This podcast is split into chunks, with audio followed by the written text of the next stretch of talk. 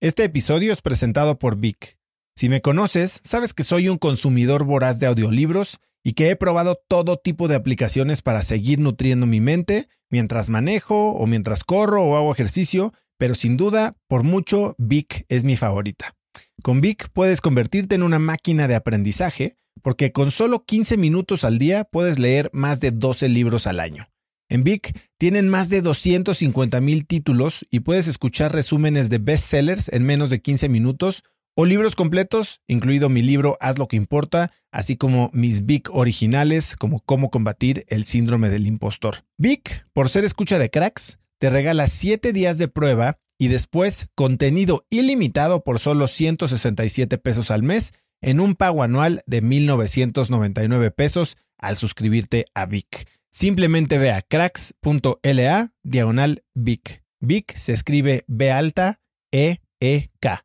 Una vez más, es cracks.la diagonal Vic. Este episodio es presentado por Hospital Ángeles Health System. Cada invitado con el que platico en el podcast me abre los ojos a nuevas tecnologías que están impactando de forma positiva la manera en que todos nosotros vivimos. Una de las áreas en las que el avance tecnológico está generando más impacto es en el área de la salud, especialmente con los avances en cirugía robótica que permiten intervenciones con menos sangrado, menos dolor, cicatrices más pequeñas y una recuperación mucho más rápida. Hospital Ángeles Health System tiene el programa de cirugía robótica más robusto en el sector privado en México. Cuenta con 13 robots Da Vinci, el más avanzado y versátil del mundo, y con el mayor número de médicos certificados en cirugía robótica, con la cantidad de horas necesarias para poder operar, ya que tiene el único centro de capacitación de cirugía robótica en todo el país. Este es el futuro de la cirugía. Si quieres conocer más sobre el programa de cirugía robótica de Hospital Ángeles Health System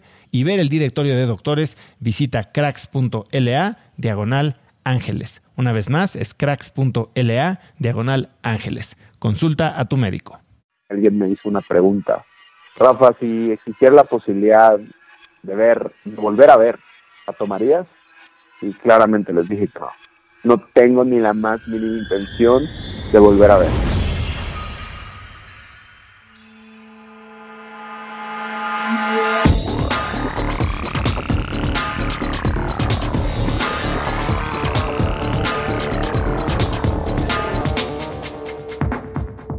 Hola, ¿cómo estás? Yo soy Oso Traba y te doy la bienvenida a un episodio más de Cracks, donde mi trabajo es entrevistar a los mejores en deportes, negocios y tecnología, o cracks, para encontrar las tácticas y hábitos que los han hecho exitosos.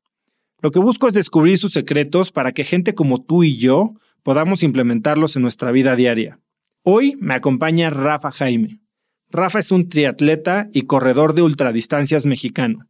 A los cuatro años, Rafa perdió la vista de su ojo derecho y 14 años después, a los 18, la del ojo izquierdo a causa del cáncer.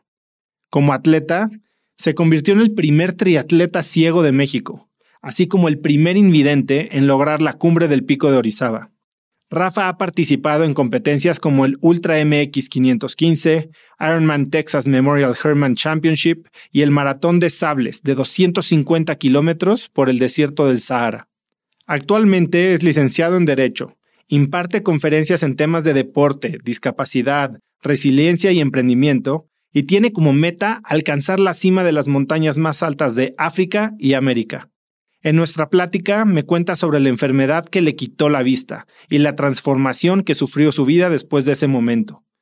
Por ahí de la mitad me cuenta toda una experiencia guiándome por la manera en que experimente el mundo les recomiendo cerrar los ojos y entregarse a las sensaciones que comparte. Para mí fue una de las mejores partes de la entrevista. Así que no los entretengo más, los dejo con esta plática increíble con Rafa Jaime. Pues Rafa, gracias por tomar mi llamada y por estar en el programa. Qué gusto poder hablar contigo. Al contrario, encantado de poder estar platicando aquí contigo y para todas las personas que nos puedan escuchar. Buenísimo, pues mira, quiero entrar a, qué es todo lo que pasó en tu vida para llegar a donde estás hoy. Y lo primero que quiero preguntarte, Rafa, es de cuando descubriste a tu temprana edad el antídoto contra el bullying. Ok, pues bueno, para aterrizar toda esta parte te tengo que darte una introducción, ¿no? Soy Rafa Jaime, tengo 30 años, soy dos veces sobreviviente al cáncer y para puntualizar esto que tú me preguntas, pues bueno, yo a la edad de cuatro años pierdo mi ojo derecho por el tema del cáncer, me tienen que poner una prótesis y pues es muy evidente que yo tengo una prótesis, ¿no? Porque uno de mis ojos se mueve normal y el otro no se mueve. Yo le digo que uno baila reggaetón y el otro no le gusta bailar. Entonces, pues era muy evidente y como niños, pues llama mucho la atención, ¿no? Y más cuando estamos en, en la primaria, yo tenía nueve, diez años, entonces pues mis compañeros me echaban mucha carrilla, me decían cosas, me ponían muchos apodos, que ojo de canica, que puerto, y pues yo andaba madreando chamacos, y para tratar de, de ya no estar en este tema como tan conflictivo, de estarme agarrando a fregadazos y estar todo el tiempo castigado y todo esto, busco una forma creativa como niño para que me dejaran de decir cosas, ¿no? Y, y, a lo mejor el método fue quitarme el ojo y andar persiguiendo squinkles por toda la primaria. Y te, imaginarás, te imaginarás que por supuesto que me dejaron de decir cosas, porque decían, este güey se va a quitar los ojos, vámonos de aquí, pélate, ¿no? Pero ya tiempo después lo veían como algo muy normal y bueno, incluso eh, esto dio pie a que se acercaran para disipar dudas y, y pues bueno, eh, ese famoso bullying o carrilla como yo lo conocía en aquel entonces, por supuesto que se fue, ¿no? no nunca faltaba el, el otro que te seguía diciendo cosas, pero bueno, pues para mí ya no era un tema que me lastimaran emocionalmente. Oye, Rafa, entonces, ¿pierdes tu primer ojo a qué edad? A los cuatro años después de casi un proceso de un año de cáncer. ¿Y mantienes tu vista con el segundo ojo? Sí, con mi ojo izquierdo mantengo mi vista, mi ojo veía de una manera espectacular, no tuve ningún problema con él porque realmente tuve cáncer en los dos, pero uno quedó intacto, gracias a Dios, y me alcanzó para ver 14 años más. 14 años más. ¿Y tu vida era la vida normal de un niño normal que va a la escuela? Cuéntame cómo fue tu vida durante ese tiempo. ¿Imaginabas que ibas a ser lo que hoy eres? En definitiva no, porque después de haber perdido mi primer ojo, realmente los primeros años para mí fueron 100% normales porque pues no mencionaba mucho que no que era no tener un ojo, ¿no? Eh, conforme fui creciendo siempre tuve un contacto directo con el deporte, yo jugué béisbol, jugué voleibol, jugué básquetbol, jugué fútbol americano, jugué soccer, sin embargo, bueno, en el soccer no era muy bueno, que digamos, porque era, de hecho yo estaba muy gordito, no sé si te acuerdas de un comercial de, de una refresquera famosa que decían, Peruzzi, mañana la cancha, haz de cuenta que será yo, ¿no? Al último que escogían o al que no lo juntaban porque era malísimo para jugar. Pero siempre tuve un contacto muy, muy estrecho con los deportes eh, mi vida en general era normal, era un chavito que andaba para todos lados, manejaba, iba a la escuela, normal, una relación normal con mis amigos, con mis amigas, con mi familia, pero pues ya el, el proceso cambia por completo a los 18 años, realmente ya mis últimos dos, de los 16 a los 18, yo ya no, ya no veía muy bien, entonces dejé de hacer deportes y cuando sé que voy a dejar de ver, muy probable.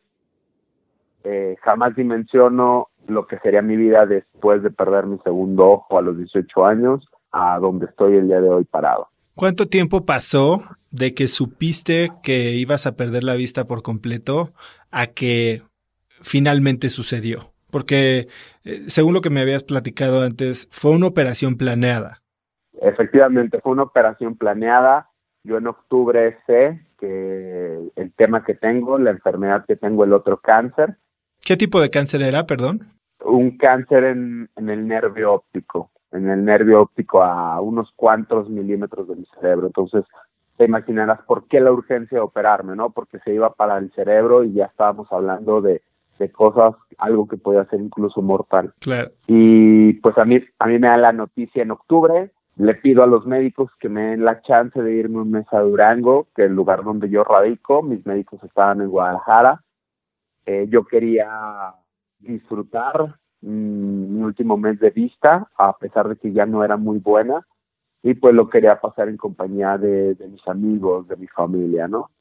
Eh, a mí me operan un 6 de noviembre del año 2006 y a partir de ese momento acá fue un, un 180, ¿no? Una vida totalmente diferente.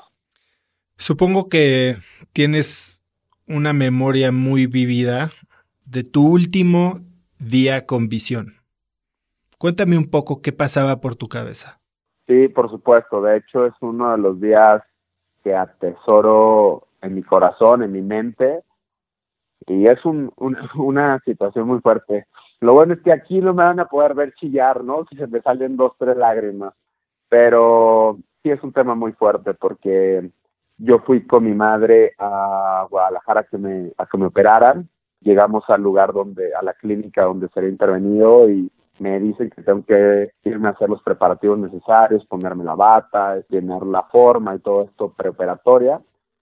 Y cuando termino todo esto, pues les pido que me dejen solo, ¿no? En la habitación a la enfermera de mi madre. Y la habitación se quedó en completa oscuridad y fue, wow, esto es lo que voy a vivir de ahora en adelante. Mi visión te digo que no era muy buena y entonces prácticamente me quedé inmerso en penumbras, en, en oscuridad y lloraba y pataleaba y me preguntaba si iba a valer la pena vivir así, ¿no? Bajo esas condiciones. Y me pasaron muchas situaciones, me acerqué a una ventana, vi unas cuantas cosas al abrir la ventana y dije, no puede ser que esto vaya a ser lo último que voy a ver. Y, y me preguntaba, ¿y por qué que pasar tanto tiempo en mi vida? ¿Por qué no valoré tantas cosas? Y cuando abro la puerta para salir a que me operen, lo primero que me encuentro es a mi mamá y cuando veo a mi madre quiero ver sus facciones, quiero ver sus ojos, su boca, sus mejillas, su nariz. Y me podía mucho saber que iba a ser la última ocasión que volvería a ver a mi madre.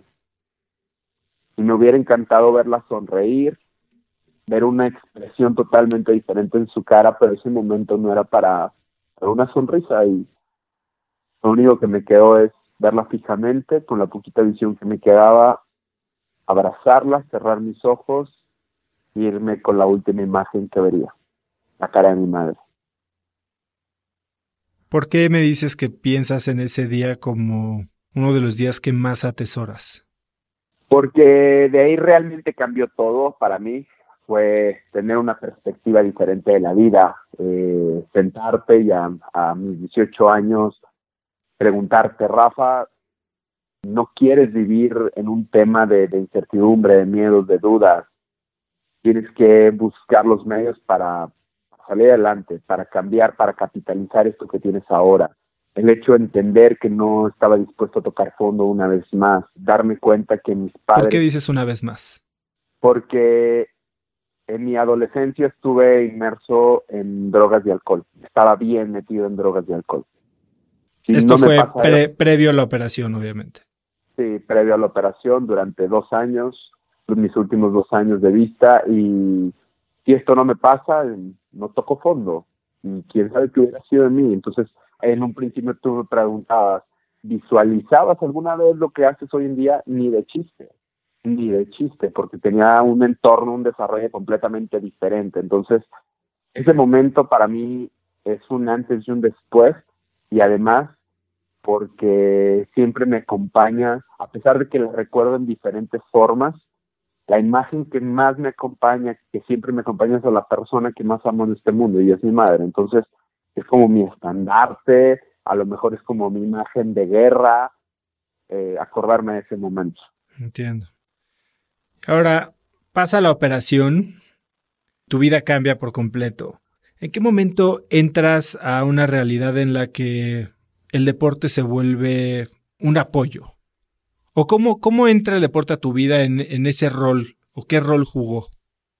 Bueno, para empezar, yo tenía que buscar adaptarme a diversas condiciones, ¿no? Tanto en la escuela, tanto en mi vida social, en, en, algo que me diera oportunidades o herramientas, ¿no? Y lo estaba construyendo, ya estaba estudiando nuevamente mi, preparatoria en el colegio, empezaba a socializar y hacer relaciones, que al final, de, al final del día las relaciones eh, te ayudan mucho para tu crecimiento personal y laboral, pero me faltaba el tema emocional, si bien estaba trabajando y estaba echándole muchísimas ganas para salir adelante, sí existían muchos momentos de tristeza en mi vida, por, porque me seguía preguntando si estaba valiendo la pena los esfuerzos que estaba haciendo eh, para vivir bajo mis condiciones de ceguera. Entonces, buscando diferentes formas que hacer y para mantener tranquila la leona, la loca de la casa, que es la cabeza, eh, me refugio en el deporte, en una escuela para ciegos, eh, existen diferentes clases que te ayudan a adaptarte a tu día a día y entre una de ellas era correr y el tema era correr sin ser guiado por nadie más que por tu oído y la primera ocasión que lo hago me quedo maravillado por esa sensación de libertad, de esfuerzo, a lo mejor es algo bien chiquito correr 100 metros sin ver a toda velocidad, sin ser guiado por nadie, pero a mí me dio una sensación como de, de faltarle el respeto a mi ceguera. Y dije, de aquí ¿Cuánto tiempo llevabas sin correr cuando llegó ese día? Como cinco o seis meses.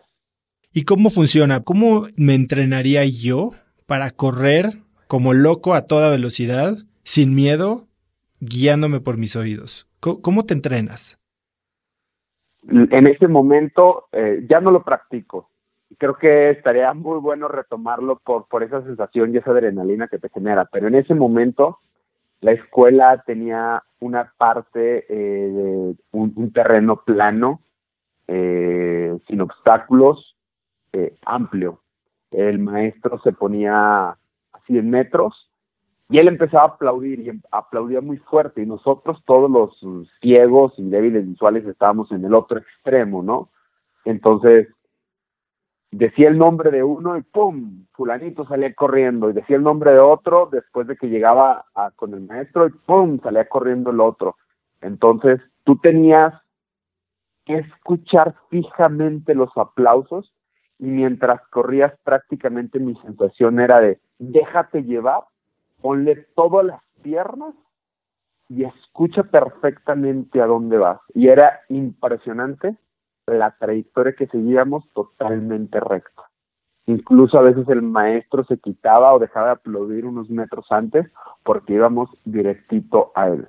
Por eso te digo que era como unos segundos en los que yo tenía esa sensación de que le faltaba el respeto a mi ceguera y decir, carajo, puedo hacer esto, perdón por la expresión, pero me la pela y puedo hacer otra cosa, ¿no? Entonces, yo les digo a las personas que cuando les cuento esto, que en ese momento pasábamos situaciones de depresión y para mí esto fue un, una herramienta, un pretexto de vida para decir, tengo un motivo de vida, por más básico que parezca, quiero regresar el día de mañana a correr, a tener esa sensación. Y mis sentimientos, mis emociones de tristeza, de depresión, de estrés, cuando practicaba deporte, por completo se iban. Entonces, te pregunto, ¿tú crees que iba a dejar de abrazar el deporte? Para nada. Entonces, también ahí fue un antes y un después. ¿Y cómo se desarrolla eso? Entonces empiezas a correr, empiezas a regresar y, y sientes esta libertad y esta suerte de terapia. ¿Y de ahí?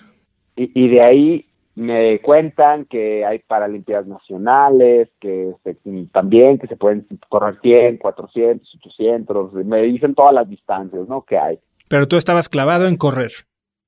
Yo estaba clavado en correr y dije, va, ese niño gordito se fue acabando conforme fui entrando bye, se fueron las Michelin y se fueron todas esas y a los a los pocos meses, a los exactamente a los siete meses de empezar a correr. Tengo mi primera experiencia paralímpica, gano a todo lo que voy, excepto lo único que no gané fue el golbol, es un, un tipo de fútbol eh, de salón, de tres contra tres, con una pelota que va rodando por el piso, pero se avienta con las manos, tiene unos cascabeles y tú la tapas solamente guiándote por el oído. Eso fue lo único que no ganamos a nivel equipo, representando a Durango en unas Paralimpiadas Nacionales en Puebla 2007. Y participaste entonces en varias disciplinas. En varias disciplinas, en 100, 400, 800 y lanzamientos. Gané todo lo que fui a hacer, pero es también lo que le cuento a las personas. Me encantaba tanto el deporte, pero ahí descubrí algo. Descubrí que yo no quería estar en un ámbito paralímpico. eh, no por mis compañeros, para nada mis respetos para todos mis compañeros. Más bien para las personas, no puedo decir todas, pero sí muchísimas personas que nos rodeaban porque nos daban un trato de lástima lástima, de adulación, de pobrecitos, de, de justificar todo lo que hiciéramos fuera bueno o malo por nuestra condición física. Y es ahí cuando yo descubro que, o le encuentro mi propio significado a la discapacidad, que es una condición emocional, no física, que la discapacidad es tener miedo, es ser perezoso, es ser conformista, es no arriesgarte, es no amar esta vida, ¿no? Entonces dije, yo no soy una persona con discapacidad, así es que, ¿saben qué, señores? Yo me retiro del gremio y a buscar hacer cosas diferentes. Oye, una pausa un poquito. Cuando corres en 800 metros, 400 metros, que no es una distancia recta, ¿llevas guía? ¿Cómo funciona? Sí, ahí, ahí ya llevo guía, va una persona al lado mío, llevamos un lazo eh, que nos separa de muñeca a muñeca 20 centímetros y realmente la trayectoria de su brazo me va dando la inclinación de la curva, ¿no? Al momento de cruzar la meta, lo que tiene que hacer el guía es quedarse atrás. Si entra el primero el guía después que tú, eh, estás descalificado. Ok. Gracias por aclarármelo, que era una duda que tenía. Eh, descubres que esa discapacidad, en vez de empujarte, te está limitando. Perdón, no esa discapacidad, sino esa definición de discapacidad. Exacto. Lo que la gente percibía como discapacidad, a mí me estaba limitando. Lo que yo sentía de lo que percibía, de lo que yo estaba viviendo, creo que era un aliciente o era una herramienta diferente y dije, vamos a materializar, como lo dije en un principio, vamos a capitalizar esto que tengo en una forma diferente, ¿no? Y lo quise hacer a través de otros deportes. Lo primero que buscaba era como sentirme bien, ¿no? Aparte que como ya no era gordito, ya no me, ya no me podía engañar en el espejo si me veía bien o no, porque cuando estaba gordito decía, pues no, tú estás un gordo, ¿no? Pero, pero ahora que no veía, eh, mi primera también mi primer, me, empezó a entrar la, la, el tema de la vanidad, ¿no? Entonces dije, puta, y ahora no me veo bien, o sea, si yo no me puedo ver en el espejo y no me puedo engañar, pues mínimo me quiero sentir bien cuando me toque, ¿no? Entonces estaba muy claro con el deporte con eso, por, por lo psicológico y por lo, era un poquito el tema de vanidad y ahora me enfilé a hacer otros deportes, me metí al gimnasio, que es un tema muy sencillo que no ocupaba realmente más que un instructor, eh, tenía un instructor personalizado, eh, después me involucré a otros deportes y me fueron dando la pauta para adquirir herramientas desarrollando mis sentidos y poder eh, complementar uno a uno, ¿no? Esa es la siguiente pregunta que tenía para ti. ¿Alguna vez te oí hablar de ti como un superhéroe? ¿Cuándo te diste cuenta que tenías superpoderes? Pues no sé si como superhéroe, pero sí tenía como en los cómics algunas capacidades que mi condición eh, de no ver me, me hacían exponenciar otras cosas de mis sentidos, ¿no? Eh, cuando voy a boxear, eh, me doy cuenta que tengo la ubicación en mis oídos, que puedo saber de personas, cosas, sin siquiera tocarlas y sin que estas cosas o personas hagan ruido. Esto fue a través del rebote de los sonidos, eso es realmente lo que es la ubicación. Y lo citaba cuando lo platicaba, que tú me escuchaste, lo citaba por el superhéroe que se llama Daredevil, ¿no? El que es abogado, guapo, alto, así como tu servidor y que también no ve, igualito. E, eso me, me, el box me llevó a eso, a desarrollar esta capacidad, luego percibir olores bajo las circunstancias que me encuentre, incluso bajo el agua cuando fui a nadar y cuando dije, ah, caray, ahora soy Aquaman, pues de qué se trata esto, ¿no? Cuéntame cómo pasa eso, a ver, ¿cómo, cómo es eso de percibir un olor bajo el agua? Mira, te voy a contar la anécdota así tal cual, ¿no? Eh, fui con un amigo a nadar eh, un viernes a la alberca olímpica por la noche, pues como era viernes social, eh, la alberca prácticamente estaba vacía, nosotros íbamos nadando en un carril pegado a la pared, y las otras dos personas estaban en los dos siguientes carriles. Entonces, cuando yo empiezo a nadar, pues la cabeza siempre va bajo el agua y solamente se saca de manera lateral para respirar, ¿no? Cuando mi cabeza se encontraba bajo el agua, soltando el aire, yo empezaba a percibir olores. Y eran olores de un perfume de mujer que olía riquísimo. Entonces yo, padre, digo, chingada, soy Aquaman, pues ¿de qué se trata esto?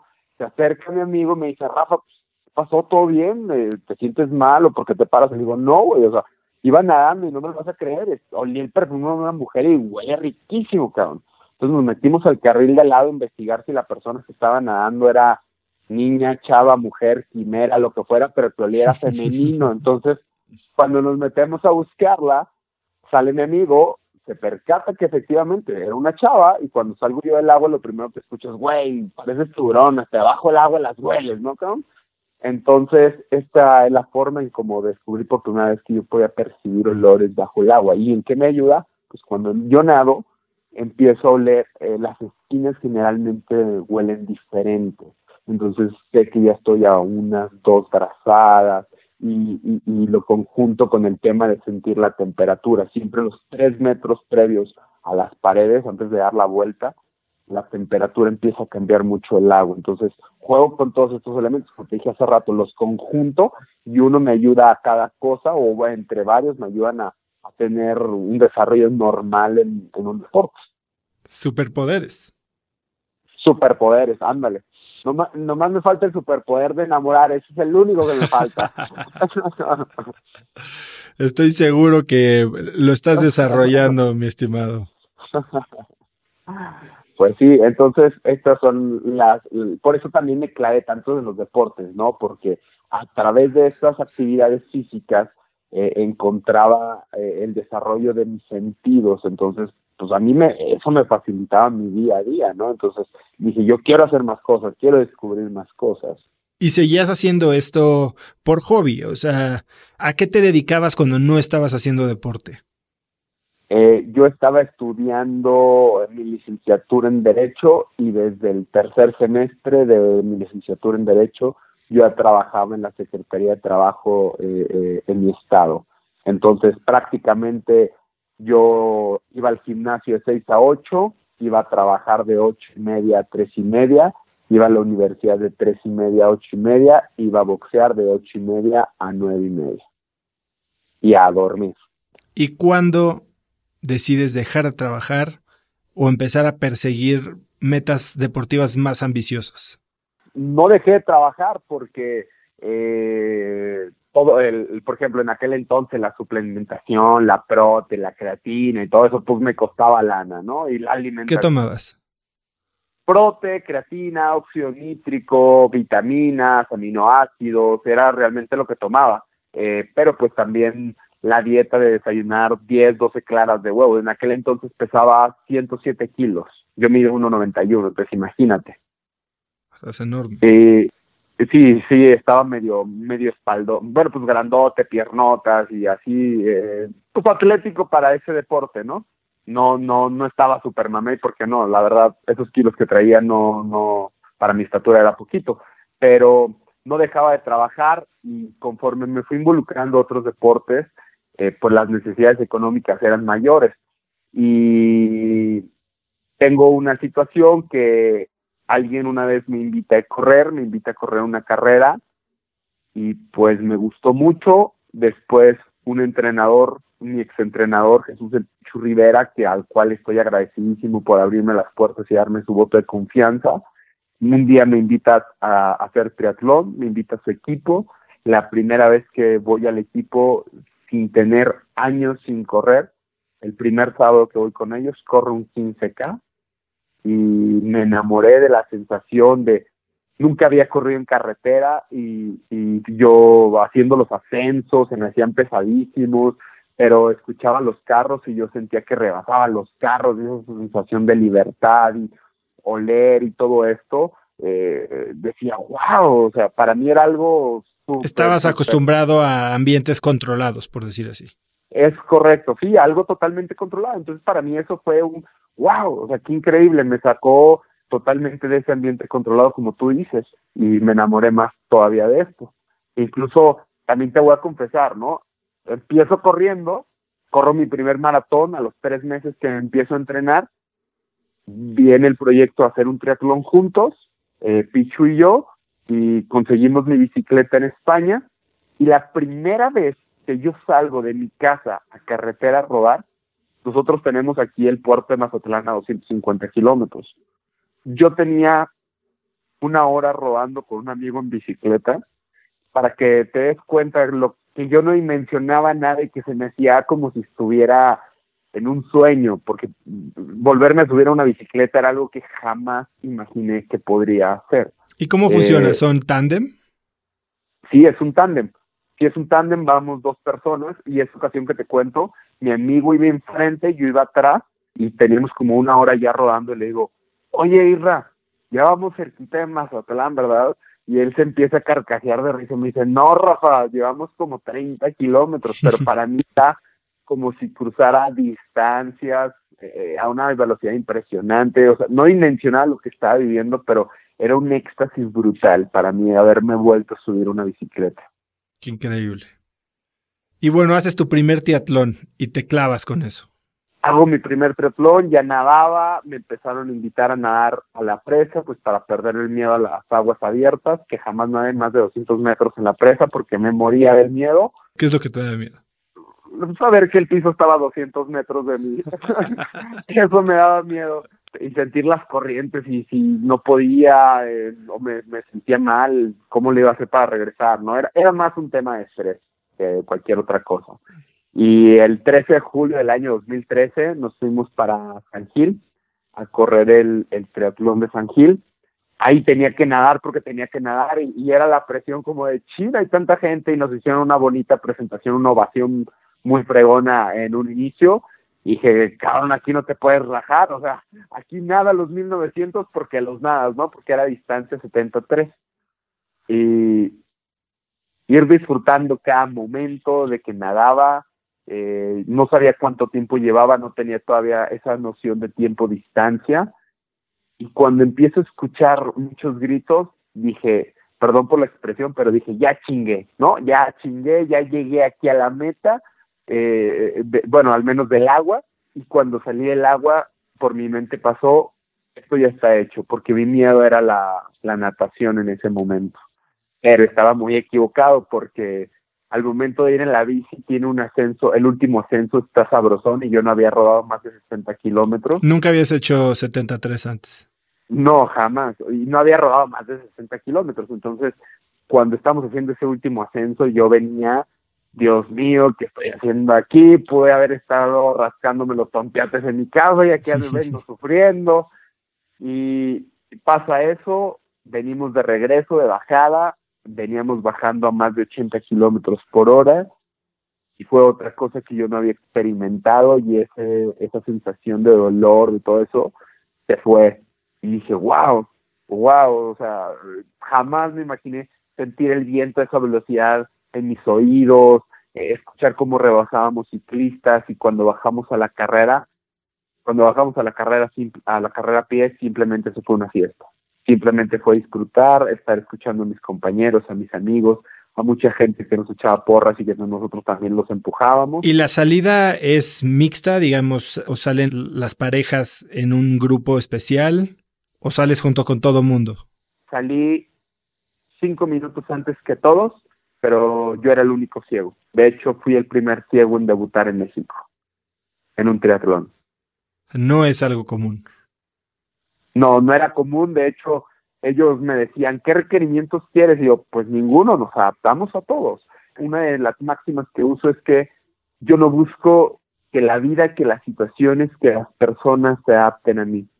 Yo quiero ser accesible a la vida, a las personas, a los lugares, a las situaciones que vivo y pues evidentemente tiene que ser el deporte. No pido situaciones especiales. Increíble. Y llevas esto a los extremos, o sea, eres el primer Ultraman ciego. Es correcto, el primer, de, de, ahí del 73 nos saltamos, yo fui al revés, hice 73, luego hice un Ironman, luego un olímpico y al final un sprint, ¿no? y en el que más sufrí fue en el sprint, sin lugar a dudas. Pero después de eso, yo me enamoré de la ultradistancia. El, el Ironman me gustó y a pesar de que el Ironman no es ultradistancia. ¿Qué eh, es ultradistancia de... para aclarar aquí al público? Bueno, ultradistancia eh, se le considera, por ejemplo, en la carrera pedestre, eh, hacer más de 50 kilómetros corriendo. Nadando, tengo entendido que ya se le considera ultradistancia arriba de los 5 kilómetros. Acá en el Ultraman es 10 kilómetros nadando, 421 en bici y 84 kilómetros corriendo. Pero antes de, entrar al Ultraman, después de hacer mis primeros dos Ironman, me invitan a hacer una caminata de León a San Juan de los Lagos. Estas lo hacen, unas personas lo hacen de manera religiosa, nosotros íbamos en un tema totalmente deportivo. La misión de esto era caminar una caminata rápida de 70 kilómetros, pero después de los primeros 21 kilómetros todos íbamos aburridos y a salir a correr, ¿no? Todos de, no, hombre, yo no voy a caminar otros 50 kilómetros y empezamos a correr. Cuando termino mis primeros 70 kilómetros, termino con los pies destrozados porque era por la montaña no era por asfalto, era por montaña. Yo llevaba unos tenis de asfalto súper delgaditos. Terminé con mis pies hechos pedazos, pero durante todo el camino que mis pies iban sangrando y golpeados, era más mi convicción por ir adelante, adelante. Y para mí, correr 70 kilómetros fue algo más padre aún que correr un Ironman. Eso es una cosa totalmente diferente. Te desconectas, yo lo pienso que tienes una meditación activa, porque el tema que viví del dolor ahí, eh, me tuve que concentrar y disfrutar otro tipo de cosas o concentrarme en por qué lo estaba haciendo. Entonces, desde ese momento yo dije, yo quiero hacer ultradistancia. Quiero hacer ultradistancia. Eh, me metí a correr 100K, uno los terminé, otros no, porque evidentemente correr montaña para una persona que no ve, y lo digo realmente, no es fácil. Y, deja tú solamente para mí, para mi guía. Es lo que te iba a decir, debe, debe de ser difícil eh, encontrar a gente que no solo tenga la capacidad de hacerlo, sino además de, de guiar y, mantenerte el ritmo, ¿no? Por supuesto, es, es, es complicado. Eh, si en el triatlón tengo que buscar personas altas, porque si no, no le dan a mi bicicleta, talla 57, 59, más o menos en ese rango. Eh, correr en, en, la montaña, trail running, no es fácil. Necesitas una persona tranquila, una persona que se relaje. Yo les digo, tú no te preocupes, prefiero caerme y levantarme que vayas estresado, cabrón, porque tu estrés me lo transmites. Es hacer un equipo a todo momento. Y te digo, eh, evidentemente hay carreras que no he terminado, hay otras que sí, eh, en la montaña, por condiciones obvias y otras no tan obvias, por novatadas que tuve en un inicio. Mm, pero prefiero intentar a que me digan, es que está muy difícil para vos. ¿Cuál es la carrera de la que más te acuerdes con dolor por no haber terminado? La que más te haya frustrado. Maratón de Sables, los 250 kilómetros en el desierto del Sahara. Cuéntame un poco de esa experiencia esa carrera me dejó marcado porque es una carrera preciosísima. Quizá no llevaba la calma suficiente porque quise correr cosas que no debí de haber corrido. Por ejemplo. Eh, mucho, mucho lugar de piedra. Mucho lugar de piedra. Eso lo debí de haber pasado. Hubiera perdido minutos, pero mis pies hubieran estado sanos. Eh, lastimé mis pies los primeros 13 kilómetros. Los primeros 13 kilómetros. De 250 sí, de, lo lastimé muchísimo y en el kilómetro 117 ya no podía con el dolor. El dolor era tanto, el, estrés que generaba era tanto, desde el segundo día tenía unas heridas impresionantes en mis pies porque esta es una carrera multidía. En el, desde el kilómetro 30 que amanecí el segundo día, eh, yo ya llevaba mis pies muy lastimados y yo me iba haciendo coco wash, me iba diciendo, nadie se ha muerto por tantito dolor y hombre, iba tratando de jugar con, mi cabeza, familia, amigos, me motivaba, me imaginaba. ¿Esa mentalidad la aprendiste tú de algún lugar? ¿Fue algo que desarrollaste tú solo? ¿En qué te apoyas en esos momentos de tanta carga, de tanto estrés, de tanto dolor? En las vivencias que he tenido antes, en las partes que pasé con mi familia eh, con todos mis temas de enfermedad, las situaciones que hemos pasado familiares difíciles más allá también de mi enfermedad. La vida misma te prepara, la vida misma te prepara en cada situación y lo puedes plasmar en lo que haces, ¿no? Yo a veces agarro de mi día a día para el deporte y de mi deporte para mi día a día, ¿no? Eso es lo que creo que me ha ayudado un poco. Evidentemente tengo muchas situaciones todavía que pulir, pero ese momento me ayudó mucho para aguantar quizás hasta el 117, 113, no recuerdo exactamente el kilómetro, pero fue un momento en el que el estrés, mi cuerpo me dijo ya no puedo más y se desmayó. lo fregón que le digo a todo el mundo es que, bueno, mínimo me sacaron en helicóptero y volé por Marruecos en helicóptero, ¿no? de lo bueno, lo malo. Pero es una carrera a la cual precisamente hace una semana estuve platicando con una amiga, eh, Lorena Olvera, y estamos pensando a ver si la hacemos juntos en 2020, 2021. ¿Qué aprendiste de esa experiencia? Aprendí a ser más mesurado, aprendí que el trabajo en equipo es importantísimo, que aquí se ocupan de dos, no de uno, que no hay espacio para el ego.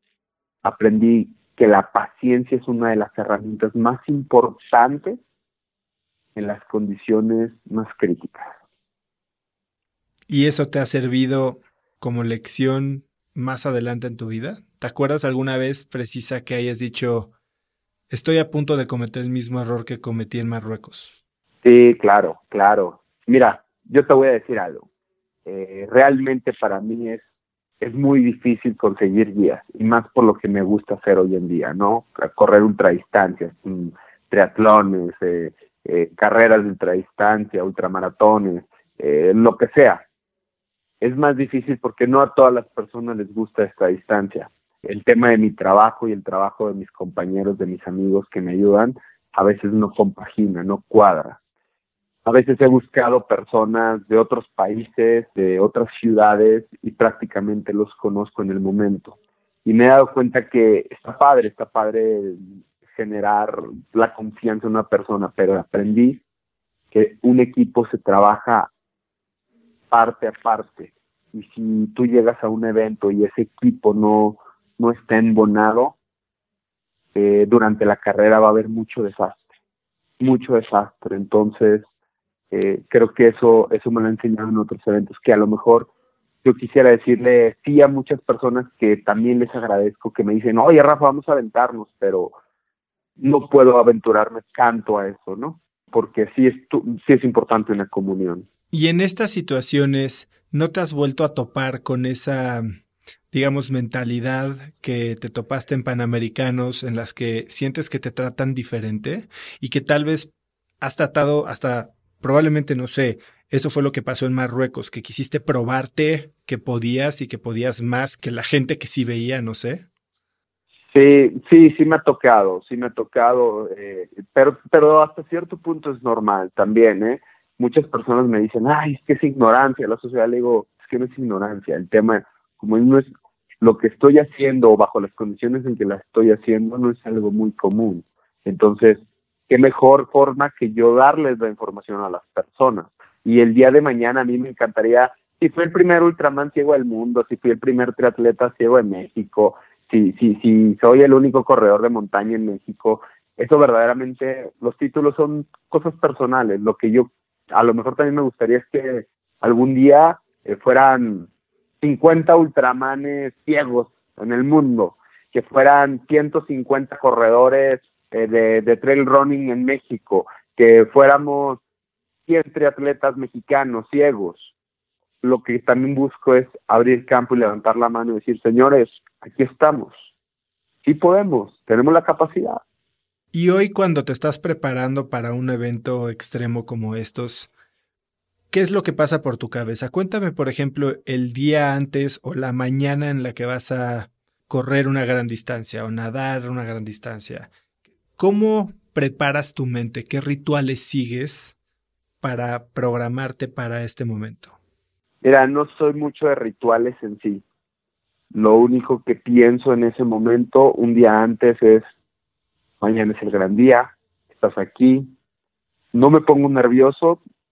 Tengo, yo creo que desde mi primer Ironman no me pongo nervioso en una carrera, eh, porque ya voy a disfrutarla porque probablemente los escenarios se vean muy adversos a mí, pero yo voy a buscar el cómo sí. Me voy a disfrutarlo y si dura un día, si dura 12 horas, si dura multidía, digo, cabrón, disfruta porque esto es como una fiesta, una fiesta que dura tantas horas, tantos días y es solo para ti. Me encanta porque es un tiempo de reflexión donde estás en comunión con tus mejores virtudes y con tus peores demonios. Y creo que esa es la parte más importante, porque estar, a, a, pesar de que voy con mi guía, tenemos, más que guía, me gustaría llamarlo compañero o amigo de aventura. A pesar de que estoy con él, pues existe la conversación, pero hay un punto donde ya no lo está. Y lo que más le cuesta al ser humano es convivir consigo mismo. Pues a mí me encanta eso porque a cosas que le daba vuelta, cosas que no quería afrontar de mi día a día, se me presentan ahí. Es el mejor momento para resolverla. Platicaba hace poco con Germán Madrazo, eh, esquiador olímpico mexicano, y me decía exactamente lo mismo, que lo más difícil es ganarle a tu mente, ¿no? Y es la que te mete el pie o la que te empuja del otro lado de la meta. Correcto, totalmente. Ahora, ¿tú tienes algún trabajo eh, digamos, fuera de la carrera, trabajas con algún coach o alguna metodología que te permita en esos momentos apoyarte en alguna técnica que te ayude a vencer esos pensamientos negativos? No, realmente no. Eh, me he apoyado, ahora sí que me, me, he dado un chapuzón en YouTube para buscar técnicas de de motivación activa, de reflexión. Hace unos, unos cuantas semanas estuve, eh, fui parte de, de, un diplomado de sport coaching. Eh, yo di una ponencia, pero me hicieron un, un modelo como de preparación antes de un evento. Y bueno, de todo este tipo de situaciones me he empapado y creo que me ha gustado mucho. Me, me, he vuelto una persona bastante serena. Antes era medio chillón y no quiere decir que llorarse malo, pero dejaba también que mis emociones me controlaran mucho y ahora puedo disfrutar del dolor, puedo negociar con él, lo puedo sobrellevar y más que eso, creo que aprendo a disfrutar el camino y las personas que están conmigo en el camino. Rafa, estos videos de YouTube, ¿hay alguno que me puedas recomendar o algo que pueda yo buscar o que la gente pueda buscar para entender cómo es en lo que te estás apoyando? Mira, precisamente así un nombre en específico no tengo, pero si pones Sport Coaching, puedes encontrar muchísimos videos o meditación activa. Así, tal cual, puedes encontrar muchísimos videos y hay varias líneas que seguir ahí. Y está padre porque está guiado. Sí, voy a incluir algunos links ahí en las notas del episodio. ¿Cómo, cómo te alimentas ahora? ¿Cómo es la alimentación de un Ultraman? Te puedo decir que tengo que buscar dos tipos de alimentación, porque lo que menos puedo tener es dos tipos de sobrepeso. El sobrepeso físico, porque no te beneficia mucho porque estás cargando peso extra, y el sobrepeso emocional. Entonces me tengo que poner a dieta de las dos. Evidentemente tengo una dieta semibalanceada, a pesar de que no estoy muy fit, yo más o menos me manejo en el 18, 17% de grasa corporal, tengo buenas reservas de grasa, pero busco mantenerme lo más delgado posible. Eh, lo más importante de esto es, creo que el, el astre más grande es el sobrepeso emocional, que mm, en el día a día nos encontramos con situaciones familiares, de pareja, en el trabajo, estrés, y a veces eso te merma mucho en tu entrenamiento y no se diga en un evento, ¿no? Porque al final de cuentas es como un vasito de agua que lo vas llenando de piedras y cuando lo llenas, ¡pum!, revienta. Y salen cosas que no deben de salir en un entrenamiento y mucho menos en una carrera. Creo que la mejor alimentación para eso es la tranquilidad, la coherencia, la relajación, ¿cómo te lo puedo decir? El dejar el sentido de pertenencia a las cosas y a las personas, el desapego, esa es la palabra correcta. La parte de fluir, lo que es muy importante. La alimentación te la puedo decir, eh, la normal te la puedo decir, comer tantas calorías y etc, etc, pero al final del día de eso se encarga una nutrióloga. La otra me corresponde a mí. ¿Quién es tu nutrióloga? Lorena Olvera. Ok, es con la que quieres correr esta carrera. Es correcto, y es amiga Ultraman también. Picuda y Bonsi también, ¿no? Quien nos presentó. Claro, claro, claro. Y de hecho, Bonnie, ahorita, Ivonne Vargas es mi entrenadora, ya soy parte de los Bull Sharks. Muy bien, sí, estuve en la plática que, que, diste hace poco y bueno, ya vi que estás ahí hasta reclutando gente para correr etapas contigo del maratón de la Ciudad de México. Sí, claro, hay, con la empresa que trabajamos, ahora sí que voy a tener diferentes chambelanes para correr el maratón. La empresa les puso un reto y bueno, pues yo me sumé, me sumé al reto, pero para que ellos mismos me ayudaran también a correr parte del maratón, ¿no? A lo mejor ir platicándolo, irlos jalando o que me vayan jalando, quien quita, ¿no? Y ahora, si tu viejo tú, ese adolescente emproblemado que tal vez no se da cuenta conscientemente, pero muy en el fondo sabe que tal vez le quedan contados los días eh, de visión, te viera hoy, ¿qué crees que diría? Le diría que qué buen giro le dio a la vida. Le diría que seguramente el regalo más importante o la herramienta más importante o el milagro más importante o la bendición más importante, lo mejor que le pudo haber pasado en la vida al Rafa de ahora haberse quedado ciego. ¿Creería lo que ve? Probablemente no. Probablemente no lo creería. Yo creo que no lo creería. No creo que lo hubiera creído porque visualizaba cosas muy chiquitas, muy cortitas. ¿Cuál te acuerdas que era su meta? Su meta era tomar, ver de dónde conseguía dinero, a ver a ver quién se ligaba y que eso fuera por años ver con quién se enfiestaba, a ver dónde conseguía drogas. Esa era su meta. Qué impresión. Como bien dices, tal vez fue el mejor regalo que le pudo dar la vida, ¿no? Sin lugar a dudas. Y de hecho, este fin de semana, e, esta semana, perdón, estuve trabajando para una fundación que apoya a niños con cáncer en Tijuana, la Fundación Castro Limón, y alguien me hizo una pregunta. Rafa, si existiera la posibilidad de ver, de volver a ver, ¿la tomarías? Y claramente les dije que no. No tengo ni la más mínima intención de volver a ver. Si existiera la cura médicamente o tuviera un deseo o lo que fuera, no lo tomaba. No, lo tomaba. ¿Crees que estás más abierto a disfrutar el mundo sin tu visión?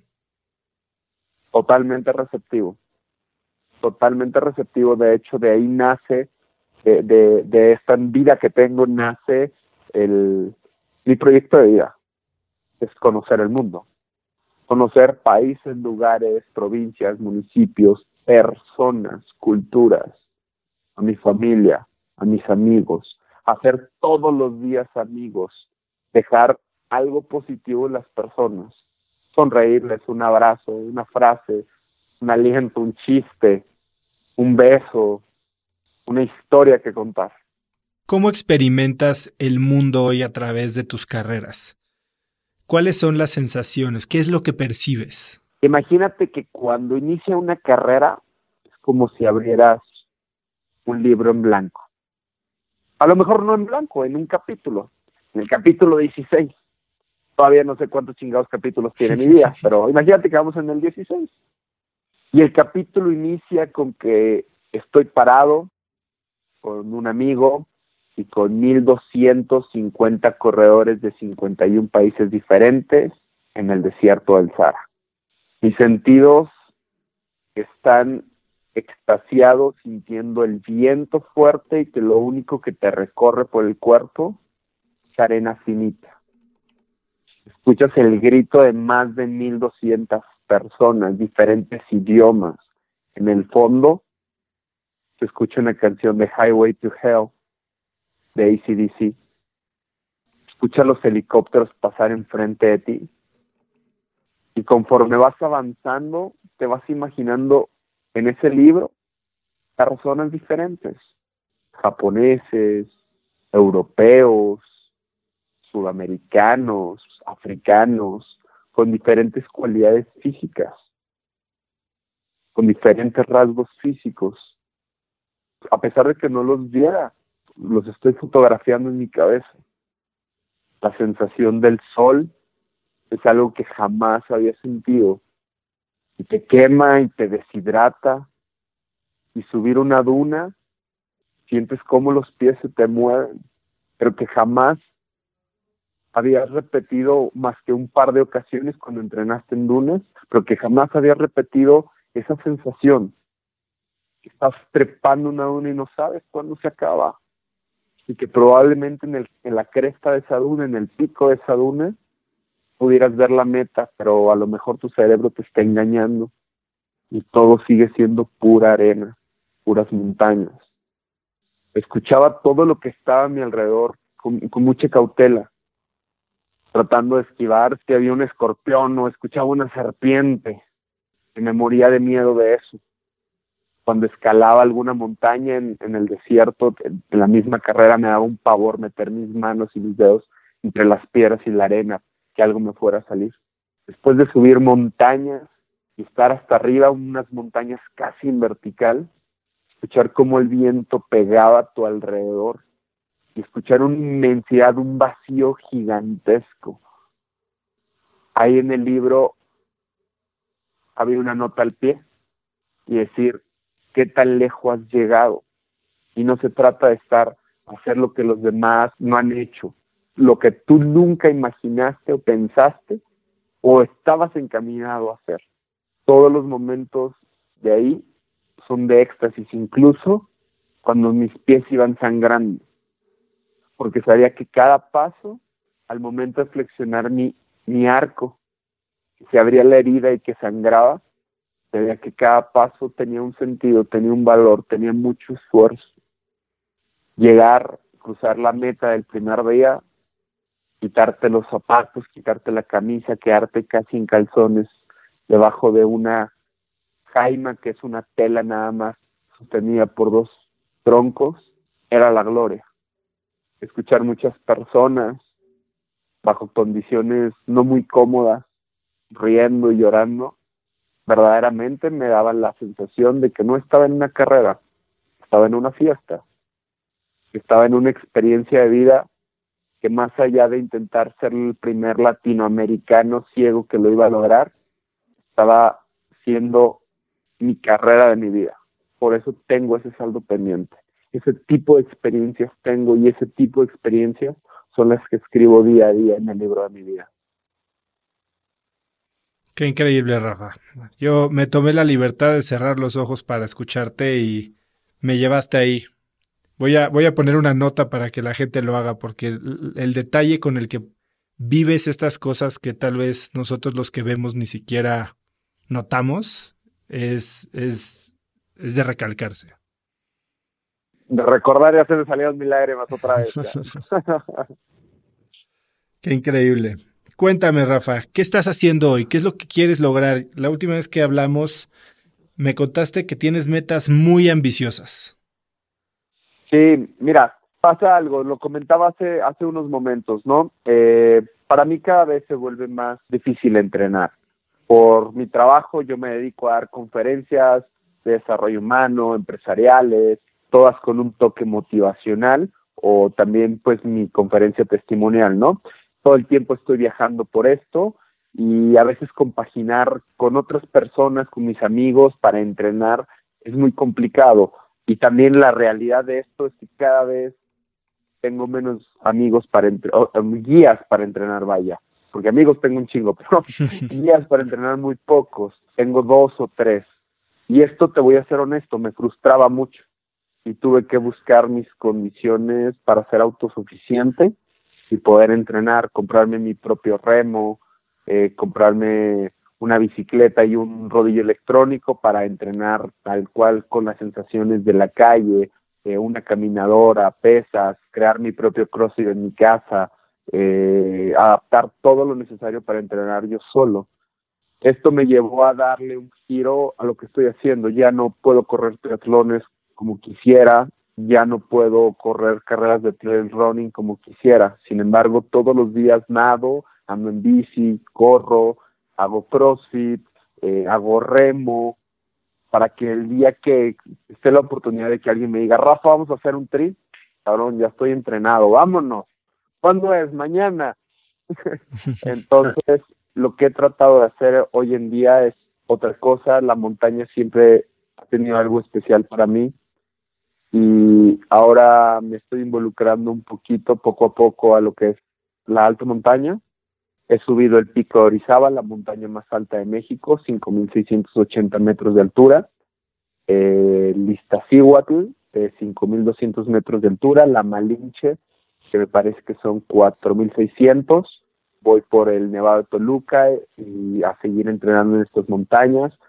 Esto lo puedo entrenar en mi casa, corriendo un poquito, de vez en cuando cuando tenga amigos, irme a la montaña, sin tener dependencia de alguien. Solamente el día que vaya a la montaña está un buen amigo y guía, Axel Palomares y Eric Ortiz, que son quienes me acompañan a la montaña y aquí he roto con esa dependencia y es lo que me gusta. Ahorita es actualmente lo que estoy haciendo y estas experiencias que he tenido en estas montañas me he enamorado, por completo me he enamorado y tanto es así que este año en septiembre voy a subir el Kilimanjaro, eh, la montaña más alta de África, a 5.800 metros de altura y posterior cerraremos el año el 28 de diciembre eh, estaremos iniciando el ascenso a la Concagua, la montaña más alta de América, por la cara de Mendoza, en Argentina,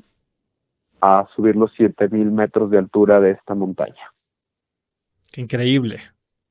¿Y ya está planeado, ya está agendado, ya tienes tu equipo? Ya está planeado, ya está agendado, tenemos algunas cosas de equipo, Evidentemente vamos a generar un récord porque en el Kilimanjaro ya lo han subido personas que no ven, sin embargo ahora lo vamos a hacer de una forma diferente, vamos a subir por Kenia y vamos a bajar por Tanzania, entonces voy a ser la primera persona en el mundo que no ve que hace esto.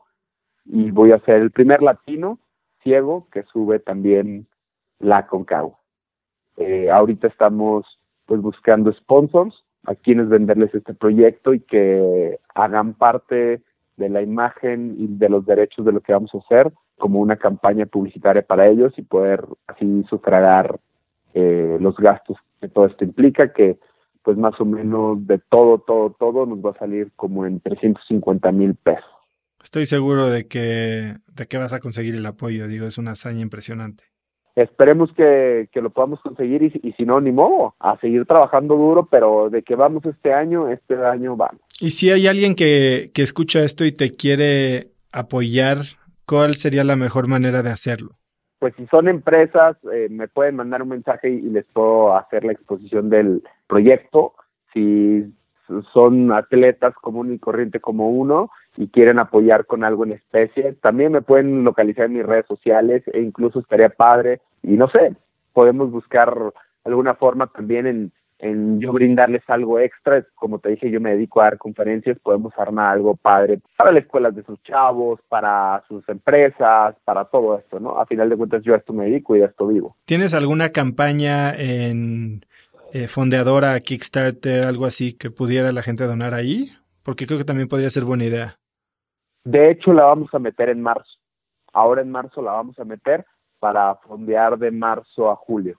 Los aviones, de hecho, los compramos en marzo eh, para Kenia y nos vamos a aventar así sin tener las cosas, pero pensando que con la chamba y con lo que podamos fondear va a salir todo esto. Cuando la lances, por favor, no dejes de comunicármelo y lo puedo incluir en el newsletter de los viernes y obviamente eh, colaborar a la causa. Hecho. Muchísimas gracias. Rafa, cambiando un poquito de tema, veo y, me encanta por eso platicar contigo y creo que es una de las partes que más me gustó de la plática que te oí dar. Eres una persona con mucho sentido del humor, pero aparte un sentido del humor negro. Siempre fuiste así. Que veo, cabrón. ¿Siempre fuiste así o fue algo que desarrollaste por algún motivo? Platícame un poco por qué. No, siempre, siempre he sido así siempre desde niño he sido alguien muy extrovertido. En mi casa me enseñaban a contar chistes desde chiquito y de los colorados y mis papás son súper dicharacheros, son muy desmadr, bueno, eran muy desmadrones porque pues ya están más grandes, ya están más tranquilos, apaciguaron los leones, pero a ellos les aprendí todo eso, ¿no? A mi hermana, creo que no lo robé, lo heredé por completo, ¿no? Creo que eso, eso ha sido o ha forjado mucho mi carácter puedo decir que lo que soy y mi forma de ser y todo no es una pantalla, no es algo estudiado, no es algo una algo que venda, es realmente lo que soy y es el reflejo de mis padres y de mi hermana.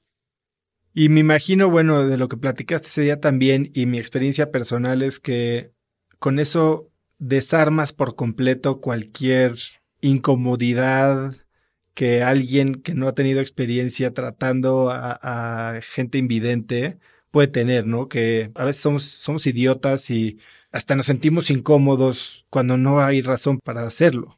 Claro, sí, sí, de hecho, pues para romper el hielo uso el humor, el humor negro, este tipo de cosas, ¿no? Para que, primero para, para poner como, sacar de su zona de confort con a las personas en decir, no, no, pues como no los sé tratar o, pienso que los tengo que tratar de una forma eh, diferente, que eso es lo correcto más bien, que las personas piensan que nos tienen que tratar de una forma diferente, ellos dicen, pues no, mejor no los trato. Entonces, para sacarlos de su zona de confort, yo voy y les tiro un chiste humor negro o les hago una broma o algo así, se quedan fríos, pero como ven que me río y que no me incomoda da pie a, romper ese hielo, ¿no? Eso es lo que he utilizado mucho. Y lo otro, precisamente, les digo, a mí no me tienes que tratar diferente. ¿Por qué no soy diferente? Soy un chango común y corriente como cualquier otro. Por el hecho de no ver, mm, no tienes que, tener una, una forma de actuar anormal como lo haces con los demás. Y otra cosa, a mí no me digas ni, ni Rafita, ni Cieguito, ni el de la discapacidad, ni el invidente. Mi nombre es Rafa Jaime. Ese es mi nombre, güey. No tengo que tener un adjetivo por lo que tengo físicamente. Ya, si me quieres decir papacito, mi rey, pues ya es algo extra, ¿no? Pero eh, dime Rafa Jaime, eso es lo que les digo a las personas, ¿no? Porque sí, sí, sí se friquean, sí se choquean mucho cuando ven una situación de estas. No, bueno, pues conmigo funcionó increíble y te lo agradezco, Rafa, porque me abriste la puerta a, entrar con mucho más confianza, eh, que es algo que pues tal vez me hubiera costado más trabajo. Rafa, antes de, de terminar la entrevista, siempre hago una serie de preguntas cortas que tú puedes tardarte lo que quieras en responder, pero bueno, son preguntas que repito a nuestros invitados y la verdad salen cosas muy interesantes. Entonces, ¿te parece si empezamos con eso? Dale, tú dale.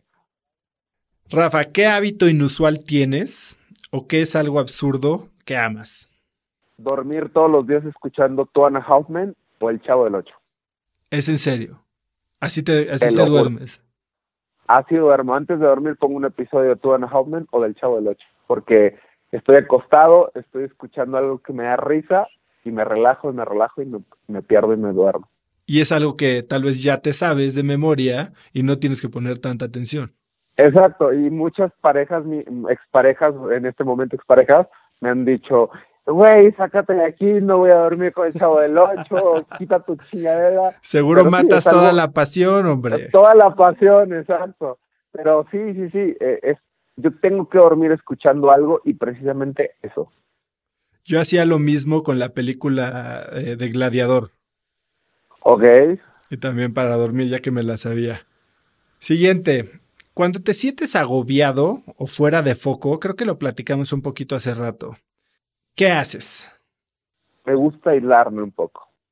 Uno, el deporte. El deporte por completo me depura, pero también me gusta aislarme un poco. Por mi trabajo convivo con muchas personas y, y más que un trabajo lo disfruto mucho, pero como intervienen muchas emociones y energía, llega un, un punto en el que sí me agobio, que me canso y tengo que aislarme unos momentos, unas horas o un par de días. ¿Y cuando te aíslas te refieres a que te apartas físicamente o qué es lo que haces para generar este sentimiento de aislamiento?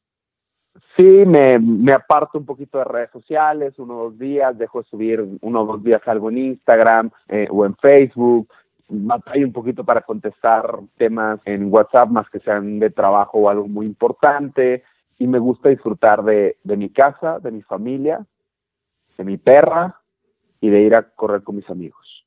Así, es mi forma de aislarme, ¿no? Ya. Pero estar con mi momento de tranquilidad, de estar sentado escuchando una película, un libro, o simplemente estar haciendo historias fantasiosas en mi cabeza, para mí eso es aislarme.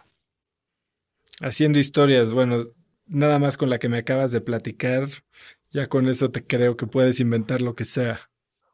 Claro. Rafa, en los últimos cinco años, ¿qué es lo mejor que has aprendido a rechazar o a decirle que no? a los vicios. Hace muchos años que no, no estoy lejos de los vicios, más de 12 años, ¿no? Sí me, me echo mi cervecita y todo, pero cada vez lo hago con menos frecuencia. Y por vicios puedo llamar otro tipo de cosas, ¿no? A regarla o, a tener cierto tipo de comportamientos. Creo que el deporte me ha llevado a algunos valores muy importantes eh, en mi día a día y creo que eso es lo, que más rescato. Creo que hay una palabra que me fascina y, y es la coherencia. ¿Coherencia actúa como hablas? Exacto, porque los pensamientos se vuelven palabras y las palabras se vuelven acciones. Si tuvieras la oportunidad de escribir un mensaje en el cielo para que millones de personas lo vieran, ¿qué diría? Fáltale el respeto a la vida. Increíble. Pues creo que con eso podemos cerrar, Rafa. Eh, yo creo que mucha gente va a quererte contactar. Eh, espero que te quieran contactar para patrocinarte, pero si no, simplemente para establar, entablar conversación y tal vez conocer más de tu historia. ¿Dónde sería el mejor lugar para que te siguieran? En Facebook, eh, en Facebook es Rafa Jaime o en Instagram o Twitter, arroba Rafa Jaime MX. Igual tengo mi sitio web que es mi nombre, www.rafajaime.com.mx y ahí viene mi, mi correo de, contacto que es contrataciones arroba Rafa Jaime MX. Buenísimo, Rafa. ¿Algo que quieras decir antes de despedirnos? Te voy a platicar una última cosa. Esta pregunta no me la hiciste, pero te la voy a decir porque, porque me hace mucho sentido. Esto es rapidísimo. Venga, venga, tenemos todo el tiempo que quieras. Ahora con lo que estoy haciendo de las montañas, sé los riesgos que implica, ¿no? Y más ahora que voy a ir a Kili y la forma en cómo voy a subir el Kilimanjaro y a Concagua y que ahí no me voy a parar, evidentemente voy a buscar otras montañas grandes o más complejas porque me apasiona y me gusta. Y bueno, mi familia sabe los riesgos que esto implica y en alguna ocasión eh, ellos me han dicho que no están muy de acuerdo con lo que estoy haciendo. Y la otra vez me tuve que sentar con ellos y les tuve que decir que el hecho de estar aquí en pie es que vivo por mis pasiones, por mi amor y por mis pasiones, el amor que tengo con ellos. De hecho, también mi familia es una pasión, pero lo que vivo fuera de casa también es amor y pasión. No hay una acción que no se derive de amor. Y el hecho de subir a una montaña radica en eso, radica en una pasión. Y si en algún caso sé que los riesgos para mí en algún sentido se duplican o, o, a lo mejor no se duplican, pero tienen un, grado más, ¿no? Si algún día siendo fatalista, y no quiero tampoco sonar romántico, poético, pero algún día en la montaña me llega a pasar algo y no bajo de una montaña, sé que habrá lágrimas en las personas que me quieren, que me aprecian, pero lo que quiero decirles es que se queden tranquilos porque soy una persona que todos los días trata de vivir sus pasiones y la mejor muerte que me puede alcanzar es abrazando mis pasiones. Me preguntan, Rafa, ¿y cuál es tu límite? Y mi límite está en mi último aliento, en mi último soplo. Pues muchas gracias por compartir eso, Rafa. Al contrario, gracias a ti, Oso. Gracias por la llamada. De verdad que fue un verdadero placer platicar contigo, Rafa. Espero podamos reunirnos ahora que estés por acá. Ahora si estás en una escala en el aeropuerto, encantado la vida, me dio una vuelta y nos tomamos una cerveza. Me parece perfecto. Pues perfecto, Rafa.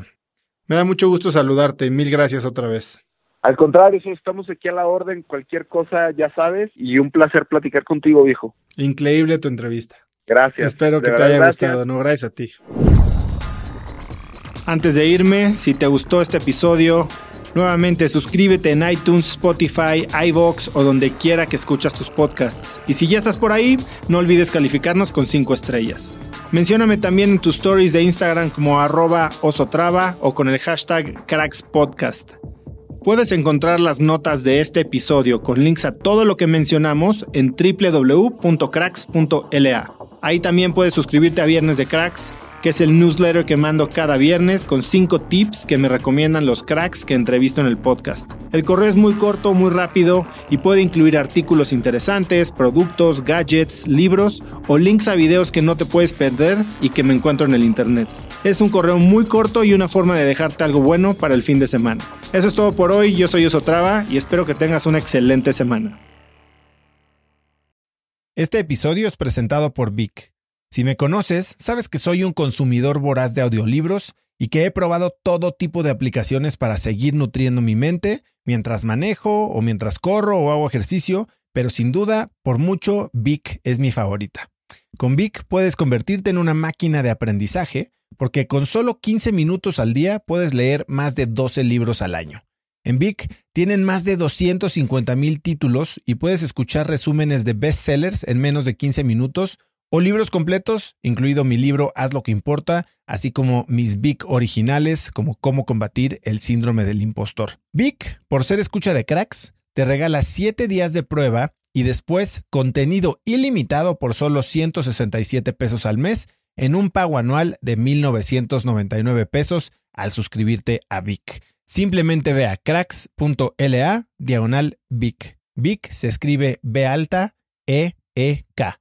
Una vez más, es cracks.la diagonal Vic. Este episodio es presentado por Hospital Ángeles Health System. Cada invitado con el que platico en el podcast me abre los ojos a nuevas tecnologías que están impactando de forma positiva la manera en que todos nosotros vivimos. Una de las áreas en las que el avance tecnológico está generando más impacto es en el área de la salud, especialmente con los avances en cirugía robótica que permiten intervenciones con menos sangrado, menos dolor, cicatrices más pequeñas y una recuperación mucho más rápida. Hospital Ángeles Health System tiene el programa de cirugía robótica más robusto en el privado en México. Cuenta con 13 robots Da Vinci, el más avanzado y versátil del mundo, y con el mayor número de médicos certificados en cirugía robótica, con la cantidad de horas necesarias para poder operar, ya que tiene el único centro de capacitación de cirugía robótica en todo el país. Este es el futuro de la cirugía. Si quieres conocer más sobre el programa de cirugía robótica de Hospital Ángeles Health System